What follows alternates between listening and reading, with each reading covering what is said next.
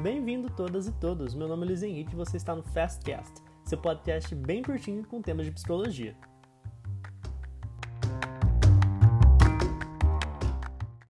Neste episódio, iremos debater um pouco sobre o que é o processo de envelhecer na perspectiva do autor Paul Bautz.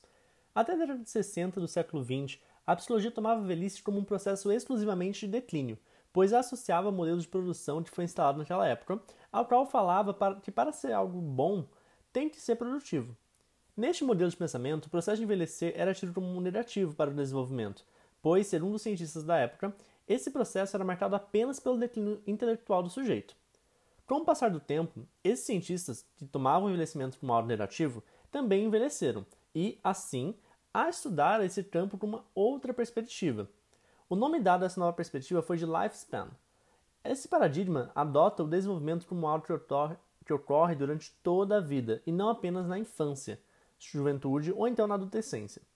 A psicóloga doutora Anita Neri fala que o paradigma lifespan, abre aspas, compreende o desenvolvimento como um processo contínuo, multidimensional e multidirecional de mudanças, orquestrados por influências genético-biológicas e socioculturais, de natureza normativa e não normativa, marcado por ganhos e perdas concorrentes e por interatividade entre o indivíduo e a cultura. Fecha aspas.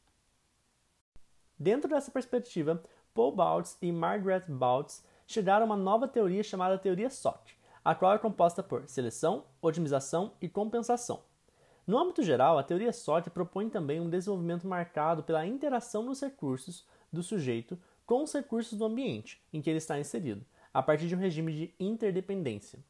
Essa interação irá gerar ganhos e perdas, indo em direção oposta ao primeiro pensamento da velhice, que propõe um momento exclusivamente de perdas.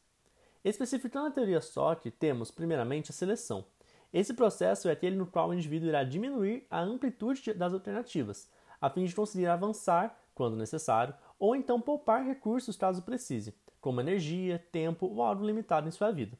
A seleção também possibilita que o indivíduo trabalhe suas perdas a fim de traçar novas metas, para recuperar o que foi perdido.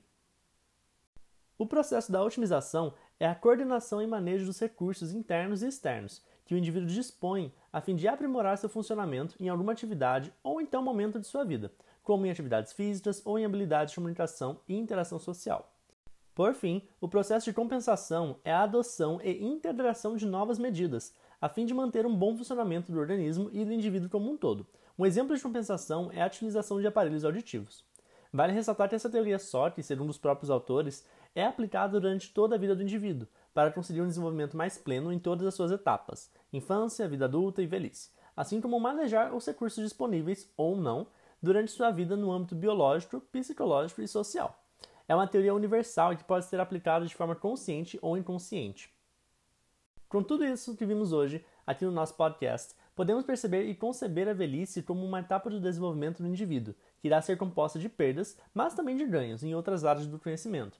Levando em consideração a teoria SOC, proposta por Paul Bautz e Margaret Bautz, podemos ver a vida do sujeito sendo realizada universalmente a partir de três processos: seleção, otimização e compensação. A interação desses processos irá gerar um desenvolvimento pleno do indivíduo e um manejo de seus recursos internos e externos. Esse episódio foi baseado no artigo da psicóloga doutora Anita Liberalesso Neri, intitulado como, abre aspas, O legado de Paul B. Bautz à psicologia do desenvolvimento e do envelhecimento, fecha aspas, publicado em 2006 pelo periódico Temas em Psicologia.